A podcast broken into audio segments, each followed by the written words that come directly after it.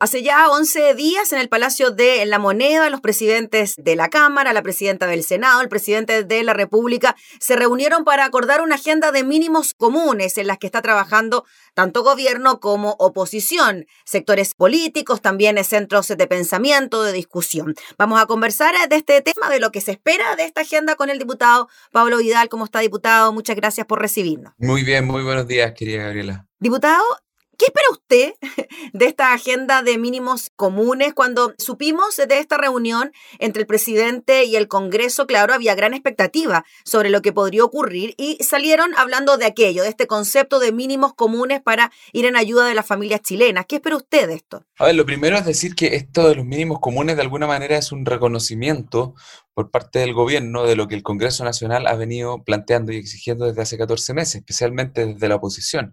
Y es que era necesario enfrentar esta pandemia de una manera mucho más contundente, más oportuna hacia las familias. Hemos eh, perdido mucho tiempo, más de un año.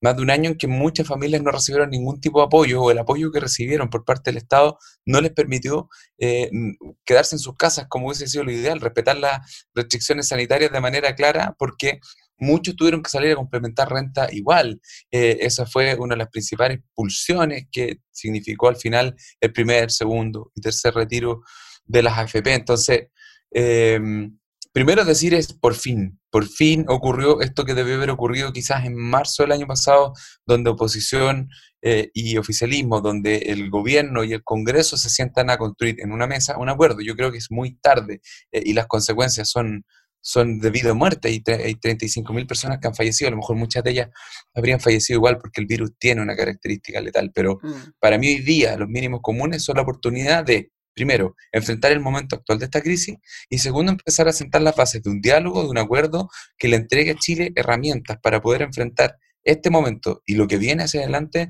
de mejor manera, por ejemplo, con la renta básica universal. Sí, diputado, ¿usted cree que si es que hubiese existido esta posibilidad o esta modalidad de trabajo mediante un acuerdo entre gobierno y oposición, llegando a un mínimo en cuanto a la ayuda a las familias, se pudiesen haber evitado quizás los retiros? Porque claro, hay una aprobación masiva al primer, segundo, tercer retiro, hay una necesidad también de la gente, pero hay una concordancia en que tampoco se ha tratado de una tan buena política pública. Es una muy mala política pública, es la verdad. Hemos votado a favor porque de alguna manera no nos ha quedado otra. Eh, y hoy día todos tenemos la preocupación, bueno, no todos, hay algunos que no les importa, pero a nosotros sí nos importa, que es que el día de mañana tenemos que de alguna manera recuperar esos recursos y muchos más para poder pagar pensiones dignas a las personas mayores que hoy día están jubiladas y que van a seguir jubilándose en el tiempo. Em, pero claro que sí, si hubiésemos tenido quizás una política de apoyo del Estado más universal, menos complicada, si mira, primero hicimos que la gente postulara el beneficio. Entonces había la gente tenía que demostrar que tenía una condición de pobreza o una necesidad. Segundo, se utilizó mal el instrumento del registro social de hogares, porque el registro social de hogares tiene dos tipos de indicadores tiene indicadores que son más bien aplanadas las curvas. En el fondo, si tú, Gabriela, tienes 11 meses de trabajo y el 12 te quedas sin empleo, el indicador del mes siguiente te va a dar un promedio de tus últimos 12 meses como tu condición socioeconómica. Entonces, una pérdida de empleo de un mes para otro por parte de una familia no implicaba una baja automática en la calificación socioeconómica como para poder acceder a algunos beneficios. Tenía que ser un indicador distinto. Esa información el Estado la tenía. Por lo tanto, tenía que haber construido un indicador que se hiciera cargo de una situación de emergencia, que es distinto de una situación de, normalidad. Y segundo, ¿por qué hacemos que la gente postule si esta es información que el Estado maneja sobre la base de las distintas bases de datos que el Estado tiene? Bueno, hoy día con el IFA empleado por fin está esa mirada más universal, que universal no significa necesariamente que le llegue a todas y cada una de las personas, pero es una mirada universal, eh, donde más bien lo que se cambia es la siguiente lógica. Esa lógica de no puedo entregar este beneficio porque quizás alguien que no lo necesita podría llegar a recibirlo, por una lógica de voy a entregar este beneficio, eh, no importa si alguien que no lo necesita lo recibe, lo importante es que nadie que lo necesite vaya a quedarse sin esa ayuda. E, ese es el cambio de mirada que nosotros esperamos y eso está recién ocurriendo ahora con el IFA empleado. La cobertura había que ampliarla y los montos hay que ampliarlos. Sí, diputado, en cuanto a esta agenda ahora de los mínimos comunes, donde, claro, se está trabajando en forma separada, se quiere llegar a una propuesta en común, eh, pero hay coincidencia en que se debe abordar a través de una renta básica universal. Y según lo que ha planteado el gobierno, se ha dicho de alguna manera a través de la ministra Rubilar y también desde la oposición, es que esta renta básica universal debería ser para la totalidad del registro social de hogares, para el 100%. Y el monto y la extensión del beneficio sería lo que estaría ahí generando cierta discusión y no habría acuerdo. Efectivamente, eh, y ahí yo creo a esta altura un consenso bastante amplio, si que da un poco de molestia que, la derecha, que al principio decía todo que no, de a poquito como que siempre van llegando tarde, ¿ah? y hoy día también hay en la derecha gente que dice sí, en realidad esto debería entregársele al 100% del registro social de hogares. Cuando una familia decide eh, integrar sus datos en el registro social de hogares es porque tiene algún tipo de necesidad. Es por algo, digamos. O sea, no es gratuito, además que eh, no es fácil. Entonces, meterse al registro social de hogares requiere un esfuerzo y si se llega hasta el final para estar finalmente inscrito es porque la persona realmente lo necesita. Es porque tiene alguna necesidad y es una necesidad que a lo mejor es de un momento y después se pasa. Pero no importa, porque si tú tienes una mirada de decir, te puedo asegurar, Andrónico Luxich y Eliodoro Mate no están en el registro social de hogar. Están las familias chilenas de clase baja, clase media, clase endeudada, que necesita, necesitan o han necesitado algún tipo de apoyo, ya sea subsidio eh, o algún beneficio escolaridad, en fin, cualquiera. Por lo tanto, entre, entregarle esto con un foco en el 100% del registro social de hogares es un buen punto de partida porque es el 80% de la población que más de alguna vez ha requerido apoyo por parte del Estado. Y luego, cuando esos apoyos son complementarios a las rentas que las familias tienen, eh, entonces si una familia está bien en un momento particular de, la pandemia, no le va a llegar el, beneficio, pero si de un mes para otro perdió parte de su ingreso, le va a llegar el complemento. ¿Cuál es el objetivo, Gaby? Si es que eso es algo que hemos perdido vista, luego tendremos, cuando pase la pandemia, que dar el debate más profundo respecto de una renta universal permanente. Pero hoy día, cuando estamos hablando de una renta básica de emergencia, ¿cuál es el foco? El foco es que el Ministerio de Salud todos los días, a través del ministro Enrique Pari y la subsecretaria Paula Daza, entregan un conjunto de medidas sanitarias para que la población cumpla. Si no les entregamos las herramientas a las familias para cumplir las medidas sanitarias, esta pandemia no se va a terminar nunca. Si eso es todo, si no, aquí no es física cuántica, es una cuestión simple. Si yo le digo a la gente, quédese en su casa, tengo que entregarle herramientas para que se puedan quedar en su casa. ¿Cuál es el otro desafío del cual nos vamos a tener que hacer cargo en el futuro? Es que no todo el mundo tiene una casa, habitación en la cual puedan estar encerrados durante semanas o meses, porque viven muchas personas en una misma casa, porque no hay un espacio para que un niño pueda estudiar, un padre pueda trabajar, la mamá pueda hacer eh, otras actividades dentro de la casa muchas veces la gente no tiene esas condiciones. Hay varios hogares metidos dentro de una misma casa. Eso es un desafío, un déficit de vivienda estructural que tenemos que reparar en los próximos años, pero dentro de las condiciones que tenemos pudimos haberlo hecho mucho mejor. Diputado, ya tenemos que el 100% del registro social de hogares a la hora de considerarse para la entrega de ayuda es un buen punto de partida. Y en cuanto al monto, se habla de sobre el límite de la pobreza y ahí el monto varía, 125 mil, 140 mil, 175 mil por persona dentro de una misma familia. ¿Cómo ve usted ese monto? ¿Cuánto cree usted que podría ser? Esto lo dijo hace muy pocos días el presidente de Estados Unidos, Joe Biden. Dijo que a él le parecía incomprensible que una persona que trabajara a jornada completa no tuviera un ingreso que le permitiera vivir bien. Lo mismo digo acá. Diputado, disculpe, pero es que esa es la clave, ¿no? es el meollo del asunto. Una persona que trabaja, por ejemplo, en nuestro país, 45 horas semanales de lunes a viernes, es impensado que esté bajo la línea de la pobreza, ¿no? Bueno, pero si cuando lo hemos dicho tantas veces nosotros, la respuesta que hemos recibido de la derecha ha sido siempre la misma, las lógicas del mercado. Mira, una persona trabajando 45 horas semanales hoy día tiene un sueldo mínimo, una renta mínima garantizada a partir del complemento que entrega el Estado, ni siquiera todo lo que pone la empresa, de 350 mm. mil pesos. ¿Te parece justo que un, jefe de hogar, una jefa de hogar, gane 350 mil, 350 eh, lucas al mes por trabajar toda la semana? Toda la semana. ¿Qué es lo que pasa con esa persona? Lo más probable es que tiene un segundo trabajo, o hace horas extras, o el fin de semana tiene que hacer algún tipo de empleo informal para complementar renta. Y después, después venimos todos y nos preguntamos, oye, ¿por qué habrá tantos problemas de salud mental en Chile? Pero si la gente no tiene tiempo libre, no tiene tiempo para disfrutar, no le alcanza lo que gana con su trabajo para poder siquiera comer, alimentarse eh, y pagar los servicios básicos. ¿Por qué hay tanta delincuencia? Disculpe, diputado, ¿por qué hay tanta delincuencia en una familia con un jefe de hogar que está trabajando cuando tiene a esos niños todo el día solos o eh, vienen en la escuela sin poder preocuparse de ellos y ahí tenemos las consecuencias de lo que ocurre en los barrios y en las poblaciones más vulnerables. Recordemos que en los 90 parte del, del objetivo de la jornada escolar completa era que los niños estuvieran todo el día en la escuela precisamente para que no se quedaran solos en sus casas. Luego tú te encuentras con que las pensiones para adultos mayores en muchos casos están por debajo de los 100 mil pesos, cuando los abuelitos muchas veces se gastan más que eso en remedios. Entonces, Pero eso también parte, disculpe, diputado, la pensión también parte por un sueldo muy bajo. O sea, imposible poder pensar en pensiones altas con los sueldos que tenemos. es que tenemos mal construido este debate.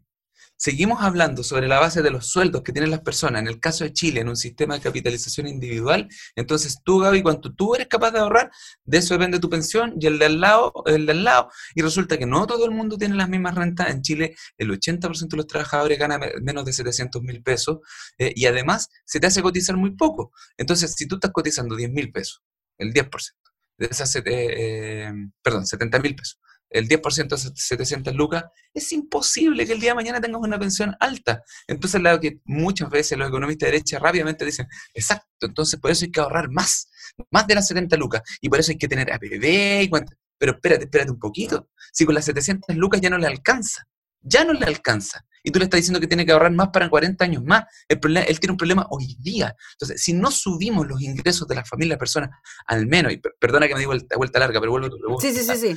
al menos a la línea de la pobreza. Lo mínimo que un Estado, un país, una sociedad mínimamente civilizada tendría que exigirle al mundo del trabajo es, si una persona está empleada a jornada completa, lo mínimo es que viva por sobre la línea de la pobreza.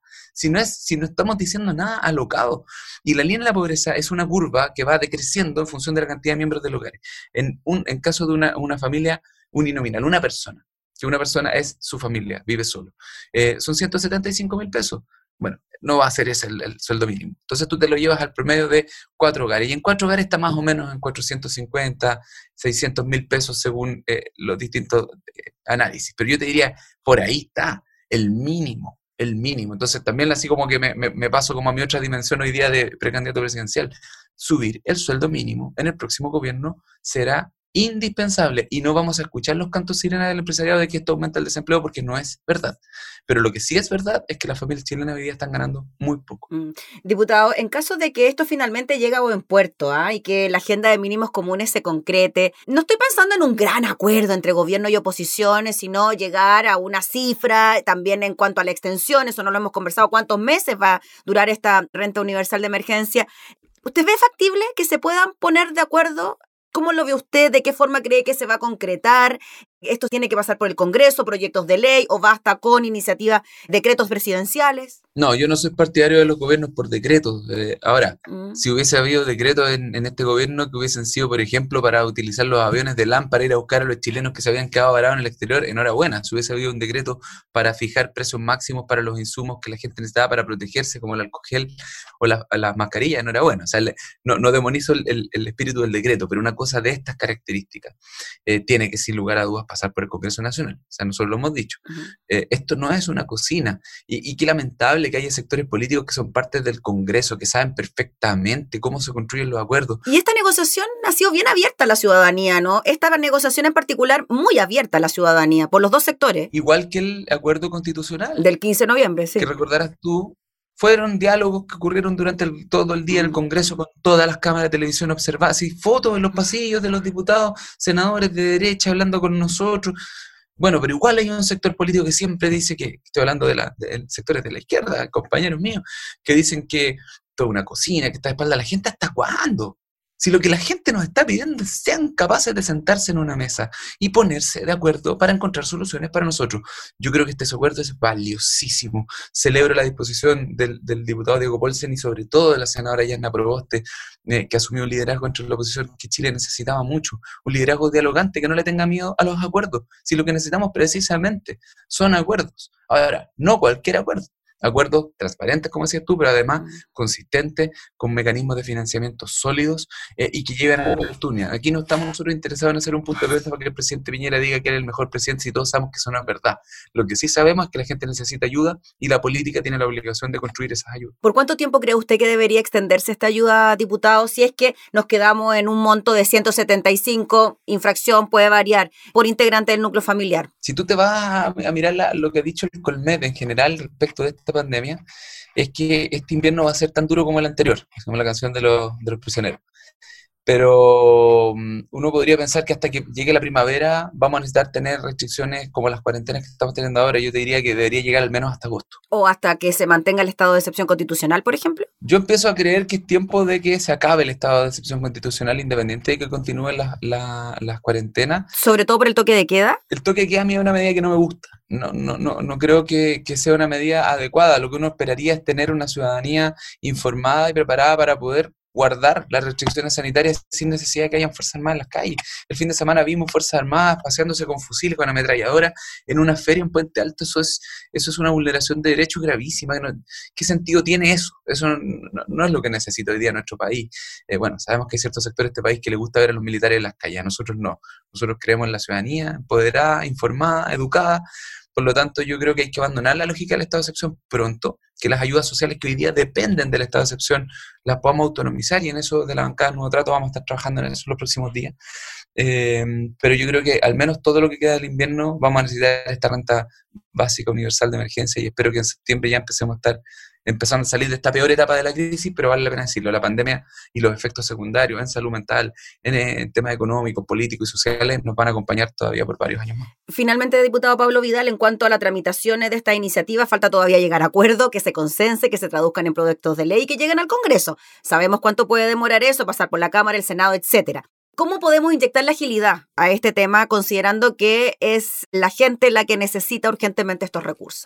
No, el sentido de urgencia está. De hecho, el día de hoy va a haber otra reunión por parte de la senadora Proboste que está convocando a las bancadas de oposición nuevamente. Ya hay algunos avances. El día sábado una jornada extensa pero tremendamente participativa con organizaciones de la sociedad civil de todo el país. Mm. Eh, un esfuerzo que uno debería haber esperado que lo hiciera el gobierno desde marzo del año pasado. Bueno, enhorabuena, lo hizo la senadora Proboste con los jefes y jefas de bancada de la oposición, se convocó a, todas esas organizaciones, se conversó. Yo creo que el sentido de urgencia está y espero que la próxima semana ya estemos en el Congreso discutiendo eh, las medidas legislativas que se harán cargo de, este tema. ¿Y qué le parece que, cortito, cortito, que se haya arrestado, que se hayan restado partidos de esta negociación en particular del Frente Amplio y del Partido Comunista? Mira, ellos han dicho que esto no puede entorpecer otros debates y en eso puedo estar de acuerdo. Bajo ningún punto de vista hemos nosotros entorpecido, de hecho, empujamos y apuramos eh, el despacho del Royal Tipinero y de otras iniciativas como el impuesto a los super ricos, tenemos que trabajar en eso. O sea, podemos caminar y mascar chicle. Yo creo que los compañeros del Frente Amplio y Partido Comunista se equivocan rotundamente al quitarle piso a la senadora Yasna Proste. Ellos dicen que no le están quitando piso, pero dejar de ir a las reuniones convocadas por ella hoy día en su calidad de liderazgo absolutamente eh, preponderante de la oposición Tres años nos demoramos en tener a una persona que pudiera liderar a la oposición en temas que le interesaban a la ciudadanía. Ella asume ese rol con propiedad, con fuerza, con claridad, y se bajan de la mesa. Me parece un error infantil. Ya pues, diputado Pablo Vidal, le agradecemos enormemente por el contacto y estaremos muy, pero muy atentos a lo que pueda ocurrir con estos mínimos comunes, el acuerdo, posible acuerdo y la tramitación en el Congreso. Que esté muy bien. Como siempre, Gabriel, un agrado. Muchas gracias. Gracias. El diputado Pablo Vidal hablando sobre la agenda de mínimos comunes.